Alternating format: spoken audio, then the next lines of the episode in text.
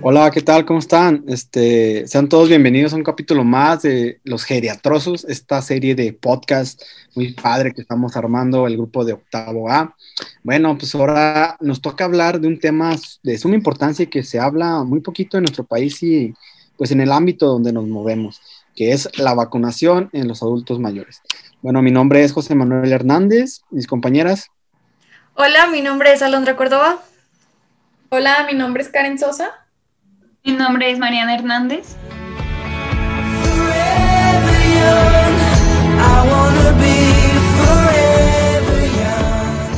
Y nosotros les vamos a hablar de la vacunación, un tema que pues tiene muchos paradigmas, muchos enigmas, este, que vamos a ir desglosando ahorita.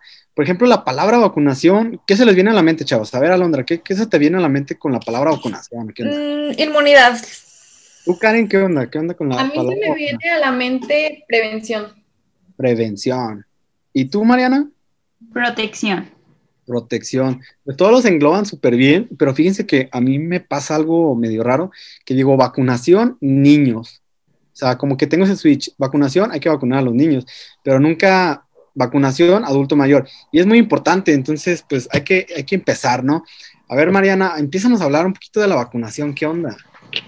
Pues sí, así como tú lo dices, la vacunación es un tema de suma importancia en nuestro país y creo que nuestro país le ha dado mucho auge a la vacunación, pero así como lo dices, casi siempre se ve representado en un grupo que son como los niños y dejamos de un lado a las personas que también son vulnerables, que han estado a nuestro cuidado y son también deben de ser muy importantes para nosotros, como lo son las personas mayores, nuestros abuelitos. Entonces también de ellas hay que tener suma importancia y mucho cuidado. Sí, y si nos vamos a estadística, pues hay que tener en cuenta que de los adultos mayores de 65 años, solo el 31% de estos cumple con, con, un esquema de vacunación completo, el resto, el resto no lo tiene. Y es importante hacerle saber a la sociedad en general que la vacunación va a ser muy útil para que nuestros adultos mayores puedan tener un envejecimiento saludable. Aparte de esto, que los va a ayudar a prevenir de, de, infecciones, de enfermedades transmisibles, del mismo modo que le va a dar a su cuerpo la capacidad para combatir si se llega a presentar alguna de estas enfermedades. Pero aquí es donde nace mi duda, o sea, ¿por qué nos olvidamos de nuestros adultos mayores, de nuestros abuelitos, si son las personas que están más vulnerables a, contraer algunos de estos padecimientos infecciosos y tener complicaciones? Bueno, y es que según la OMS, estas enfermedades están dentro de las 10 causas de muerte en todos los países, no importa economía, tampoco importa el sistema de salud, es en todos los países en general. No, y sí es cierto. Yo estaba leyendo un artículo también de la OMS que, fíjense, nos dice que del 2006 hasta hoy han vacunado a más personas que nunca antes en la vida. Y esto se debe a que hay nuevas tecnologías, la cobertura, el desarrollo de nuevas vacunas, etcétera, etcétera. Pero, pero, eh, las enfermedades que podemos prevenir, obviamente con vacunas y así, eh, siguen siendo la causa de muerte y de enfermedad dentro de nuestra sociedad. Entonces, fíjense que a mí me viene a la mente así como de, ahora ya no solo son las mamás antivacunas, ya también los abuelitos son antivacunas o qué onda? Yo creo que no es tanto que sean abuelitos antivacunas, como tú lo mencionas, sino que ellos tienen mayor dificultad para poder trasladarse de su casa hasta el centro de salud, ya que ellos no, no, no dependen de ellos mismos a veces, o sea, ellos tienen más limitaciones Y es que también sí, ah, perdón. No, perdón, Karen, sigue, sigue.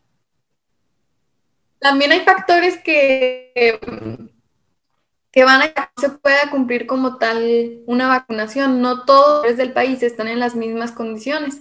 Y es uno de los puntos que vamos a empezar a, Sí, tampoco no hay que olvidar que los pacientes mayores, pues muchas de las veces ya no son autosuficientes y dependen de una segunda persona para que las ayude a realizar sus actividades. Entonces es aquí donde entran las segundas personas, que son los que no los llevan a que acudan a recibir las vacunas que se están otorgando en ese tiempo si las enfermeras no pasan a vacunarlos a sus casas. No, sí tienen razón. Y hay varios determinantes que vamos a ir desglosando aquí en este podcast. Eh, el primero que quiero que desglosemos, que platiquemos, a ver qué onda, es la distancia geográfica o, y la desigualdad de nuestros pues de nuestros pacientes geriátricos, ¿verdad? Por ejemplo, México es un país muy grande, muy amplio. Cuando llega una vacuna, pues es difícil que llegue a todos los lugares, a todas las partes, ya que pues, los hospitales están, este, o siguen estando en las capitales, pues, ¿verdad? Por ejemplo, ustedes saben que yo soy de, de una comunidad que es Valparaíso, pues está chiquito. Este, el hospital pues está muy chiquito y tenemos varias comunidades que son como 57, 50 y tantas. Entonces, para que ellos se muevan desde esa comunidad a vacunarse a la cabecera, pero no, ya se acabaron. O sea, ¿qué onda, qué onda con eso, verdad? Sí, o que haya el suficiente personal como enfermeras que puedan llegar hasta las, hasta las, hasta la sierra y vacunar a todas las personas, pues también está difícil porque supongo que no todas las personas quieren ir. No, y luego las distancias son súper largas, son de cinco horas o ocho horas bajar desde la sierra, entonces imagínense para un paciente ya geriátrico que a lo mejor su hijo no lo quiere llevar o, X o Y, y, o sea, es un problemón. Dentro de eso que acabas de decir, o sea, está el otro determinante que quiero hablar, que es los determinantes sociales, que son muy importantes, porque pues todos los adultos mayores este, tienen esa necesidad de, oye, yo también quiero apapacharme, yo también quiero atenderme, yo también tengo enfermedades. Y pues el factor social o económico de trasladarse a esas a centros de salud donde me van a poner la vacuna, pues a veces no es, no es tan apto para todos nuestros pacientes geriátricos. Eh, también están las diferencias entre políticas, no nos vamos a meter tanto en eso porque unos son AMLO lover, otros queremos que se vaya AMLO y así, pero a veces hay como eh, programas injustos o una mala gestión dentro de, la administración de, la, de, las, de las vacunas. No sé, ¿qué, qué piensan al respecto, Mariana? Sí, yo pienso que pues sí es politizar mucho acerca de eso, pero en realidad pues es una realidad que hay muchos desvíos de recursos donde de verdad se deberían de necesitar, como ya lo habíamos mencionado antes, en las comunidades o en personal para que pueda hacer llegar las vacunas a las comunidades. y hay factores súper tristes, como ahorita nos va a mencionar Mariana algunos, pues, sí, hay un tema que a mí en lo particular hasta yo lo digo y como que se me parte el corazón, que es la discriminación por edad. O sea, realmente mm, yo me quedo pensando cómo hemos sido tan malas personas o cómo nos hemos ido haciendo así que de pronto hemos olvidado a las personas que han estado en nuestro cuidado o que educaron a nuestros papás y, y luego de repente ya los olvidamos. De hecho, hay una encuesta la encuesta nacional sobre la percepción del envejecimiento, esta nos revela que la discriminación, el abandono y el maltrato son el 36% de las causas por las que no se llevan a las personas a vacunar. Y el 73% piensa que muchos de los adultos mayores tienen un deterioro de memoria, o sea, si ya tu abuelito ya tiene un deterioro de memoria, pues para qué lo atienden. Esto de verdad se me hace muy triste porque pienso como que por pensar que son personas mayores, ya no necesitan la misma atención médica, ya no necesitan ser vacunados y pues el hecho de que sea una persona de mayor edad pues afecta en las decisiones de ella misma porque pues no es autosuficiente para decidir de las vacunas. Sí, pues incluso a los adultos mayores, a nuestros abuelitos, muchas veces ellos se sienten que son como una carga, y también esto hay que tenerlo mucho en cuenta de que si ellos ya nos dieron todo su apoyo y ya estuvieron, para nuestros papás, para nosotros, nosotros ahora nos corresponde estar para ellos. Llevarlos a, vacunar es un claro ejemplo de, demostrarles de me importas, quiero que estés bien, abuelito, quiero velar por tu salud. O sea, no hacerlos sentir que nos están generando un problema o que nos están quitando de nuestro tiempo, no, al contrario o sea, llevarlos a vacunar es demostrarles que, son importantes para nosotros. Sí, creo que es muy importante prestar atención en la vacunación de los adultos mayores porque como lo decíamos al principio, o sea, puede prevenir enfermedades que después podrían ser catastróficas, enfermedades que pueden ser prevenibles con la vacunación. Bueno, otra, otra determinante importante que la mencionaba Chema al principio con lo de las mamás antivacunas, que si también ya ve abuelitos antivacunas y eso, pues es la determinante de la actitud ante las vacunas. A pesar de que en nuestro México y en todo el mundo hay una suficiente experiencia, hay mucha información acerca de la vacunación, de que es efectiva, de que nos ayuda, de que nos previene de las enfermedades, pues hay mucha gente, ¿no? Que malinforma a la gente y empieza a decir que las vacunas son conspiraciones políticas, que nos van a dar enfermedades. Mmm, o sea, si nos vacunamos nos va a dar otra enfermedad, siendo cuando pues esto no es cierto. Aunque pues no hay que dejar de lado que el sistema inmune de cada persona pues responde diferente a cada vacunación. Esto es por la nutrición del paciente, el ejercicio que realizó cuando era joven o si no realizó ejercicio, si fumó, si tomó, si ella es un paciente que depende de otra persona, pues son muchos determinantes los que dependen de cómo un paciente, y más en el adulto mayor, responde a la vacunación. Pero no, pues no hay que como alarmar a los pacientes diciéndoles que la vacunación les va a causar algo mal, mal informarlos y más bien cuando nos lleguen y nos digan, oiga, ¿sabe qué? Pues es que me dijeron que si me, que si me vacunan, este, me va a dar una enfermedad, no sé, pues nosotros hay que desmentirlos y hay que informarlos adecuadamente. Sí, porque ahorita con las redes sociales y con eso como que se hace así como enigmas de, no, es que si te vacunas te va a pasar esto, o te están metiendo el virus, o ahorita con el COVID, que fue inventado y la vacuna sabe si, si, si jale o no sé, y es lo mismo que está pasando aquí, o sea. Bueno, en mi caso, este, tengo una abuelita de 83 años en la cual sus propias vecinas le decían, es que no te vacunes, te vas a enfermar. Y bueno, yo siento que ahí mi responsabilidad fue como nieta, fue decirle, no, abuelita, venga, se vamos a vacunarla. Entonces, este, desgraciadamente en los, en los ranchitos, en las comunidades alejadas, pues existe mucho estigma y mucha mala información acerca de las vacunas. Sí, yo creo que es responsabilidad ahora sí que de todos nosotros como estudiantes de medicina, que pronto perteneceremos al sector salud, tratar de informar mejor a la gente acerca de, la situación como la vacunación y cómo funciona y pues igual los efectos adversos, ¿no? Pero pues decirles las proporciones y, todo eso. Continuando un poquito con lo que acaba de decir Mariana, de que como estudiantes debemos de, de tomar un poco de responsabilidad, me gustaría mencionarles otro punto, que es la prioridad que se les va a dar a las vacunas. Para esto se debe de, tener en cuenta la carga de la enfermedad de, esta vacuna. Y esta pues que, nos englobe o que, abarque distintos aspectos que sean como qué tanto causa enfermedad en nuestro país.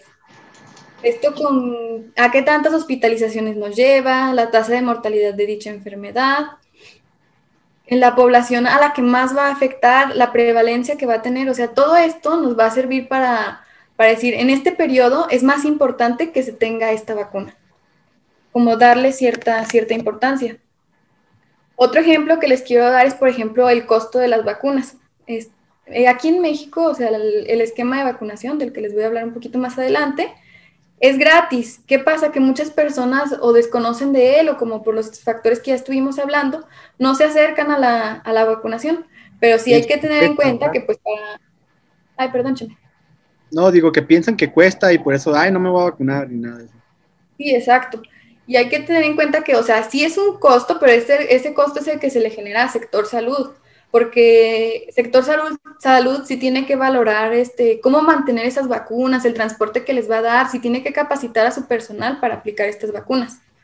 Pero como tal a las personas, pues es, más que nada que estén informadas, que tienen a su disposición, a su disposición las vacunas, como pues en la, en la cartilla nacional de, salud se, se, se encuentra en un esquema de vacunación que este va a incluir para los adultos mayores de 60 años, va a incluir este, tres vacunas, que va a ser la neumocócica polisacárida, la de la tosferina y difteria, y la que pues todos conocemos, que es la de la influenza estacional. Entonces sí dejarles muy claro que, son gratuitas, que van incluidas en el esquema básico y que se acerquen, o sea, que se acerquen a vacunarse como decía Cheme, tal vez a las comunidades lejanas no, no les llegue tan rápido. Pero justamente es el problema, o sea, el financiamiento y los recursos públicos de nuestras vacunas. O sea, es muy complicado o a veces como, pues como parte del área de la salud pensamos que a veces no hay los suficientes recursos para poder este, vacunar a toda nuestra población. Y es que a veces es así, a veces este, cuando se llega eh, la temporada de vacunarse, que por ejemplo, ahorita que es temporada invernal, que llega el tiempo de vacunar a nuestro a nuestros adultos mayores eh, de influenza, no siempre se encuentra la vacuna presente en los centros de salud. A veces este, se agotan demasiado rápido y es muy difícil que las vuelvan a, surtir de manera este, pues, rápida. Este... Sí, pues lo que estamos viviendo viviendo actualmente. O sea, si te fijas ahorita en tiempo de pandemia, que, que, empezó la campaña de vacunación contra influenza, si tú llevabas a tu abuelito a vacunar, era muy probable que te dijeran, ya no hay. O venga mañana, venga otro día, hoy ya no tenemos. Y como tú dices, o sea, no, no van a estar disponibles, o sea, todo el tiempo. Por eso hay que estar al pendiente, hay que estar alertas. De en cuanto llegue, vámonos, sí. Yo la en cuanto llegue. Sí, la verdad sí tenemos que estar muy al pendiente de nuestros abuelitos, de nuestros vecinos, que se, que se a veces se, sabemos, perdón, me trabé, sabemos que hay mm, vecinos que no tienen personas quien lo cuiden, pues nosotros ahí estar como ayudando, ¿no? Sí. Y bueno, pues retomando las, las vacunas que mencionaba Karen, bueno, pues de las primeras y la más, de las más importantes, claro, pues es la de la influenza. Esta pues es la medida de prevención más importante de la influenza de la influenza, pues es la vacuna, o sea, es nuestra, la primera forma que tenemos para poder este, erradicarla y para poder tratarla, pues es la vacuna, o sea, prevenir antes de que la, de que la enfermedad llegue. Otra pues será la antineumocósica. Esta pues es posible prevenir este, hasta un 15 o 30% un nuevo episodio de neumonía por neumococo y el detalle, pues, con nuestros adultos mayores es que hay que cuidarlos, hay que vacunarlos de manera de que si le llega la neumonía por el, neumococo, por el neumococo, pues le llegue, pero sea menos este, dañina para nuestro adulto mayor. Oh, claro que sí. Otra de las vacunas era la vacuna antitetánica, no puedo pronunciarla, este, y muy importante ahorita, no sé si, si se acuerdan el doctor Ernesto de ahí de nuestra unidad, hay nuevos casos de tétanos y volvemos a lo mismo de las mamás antivacunas. Y nosotros podríamos convertirnos en los pacientes geriátricos que adquiramos. Imagínate que tu mamá o sus mamás de ustedes no las vacunaron del tétanos. Y dijeron, no, yo soy mamá antivacunas. Tú de, abuelito vas a tener esa enfermedad por no inmunizarte. Y eso lo tienen que hacer cada 10 años. Entonces, es muy importante todo esto de las vacunas. Por ejemplo, la vacuna que nos va a mencionar ahorita Mariana, dentro de las más importantes. Sí, dentro de las vacunas más importantes está la, de la difteria y tosferina. Esta es una enfermedad que no se ha presentado desde 1991, o sea, tenemos 29 años de éxito de que no se ha presentado esta enfermedad, gracias a que los niños se empezaron a vacunar pues desde muy temprana edad, como ya sabemos en el esquema de vacunación, pero si llegara a haber alguna de alguna enfermedad o algún caso otra vez, pues hay complicaciones graves como la miocarditis y la neuritis. Afortunadamente, a partir del 2012 se empezó a implementar que los adultos mayores de 65 años empezaran a recibir la vacuna también y esto pues para cuidarlos a ellos y para cuidar a las personas pequeñas. Y esto, esta vacunación tiene que ser cada 10 años, después de que se le aplican a los 65 años, tiene que ser cada 10 años y así tenemos un margen de éxito pues muy bueno. Pues no sé si quieren Importante, es demasiado importante conocer. Alondra, saber que existe. ¿Qué onda con, con esto? Ay, no, se me olvidaba un dato muy importante acerca de la difteria y la tosferina. Esta vacuna tiene una eficacia del 92%, o sea, si nos damos cuenta es, pues, muchísima, es muy buena. Ahora sí, Karen, perdón, te interrumpí. Ok. Bueno, compañeros, entonces me gustaría ya como para ir cerrando y terminando, me gustaría decirles que, que nosotros como estudiantes de medicina a los médicos que nos escuchen y, a la población en general que nos esté escuchando. queremos decirles que es de suma importancia generar en nosotros responsabilidad para reforzar la práctica de la aplicación de las vacunas. Hay que estar pendientes de esta, conocerla y sobre todo practicarla. Porque como ya les venimos diciendo, o sea, para nuestros adultos mayores los va a beneficiar en su, en su envejecimiento y aparte de esto les va, les va a dar una calidad de vida que la merecen, todas las personas la merecen, pero si ellos ya, ya nos dieron tanto, nosotros podemos darles. Claro que sí, más a Así es, Karen. Sí, hay que ayudarlos a que, su, a que su vejez sea una vejez saludable, que sea una vejez bonita. Y así Sí, llega- que sea una vejez digna, que sea una vejez llena de, de, pues, de salud y que estén bien y que en la medida de lo posible nosotros podamos hacer todo para que ellos se sientan cómodos. Y felices. y felices. con todo. Bueno, chavos, Muchas pues gracias, muchas compañeros. Gracias, gracias por, gracias por estar aquí, chavos. Gracias por estar platicando un poquito de la vacunación en adultos. Gracias por escucharnos, todos los que nos estén escuchando de donde sea. Bueno, este es, fue el episodio de Geriatrosos. Nos vemos en el siguiente episodio. Vamos a ver dolor articular, ¿verdad, chavas? Dolor articular. Sí, dolor articular. Díganos en todas nuestras redes, los vamos a poner aquí en Instagram, en Twitter, nos encuentran como geriatrosos. Los saludamos de Valparaíso, de Zacatecas. De Zacatecas. Y tengan bonito día. Nos vemos. Hasta la próxima. Besos. Adiós.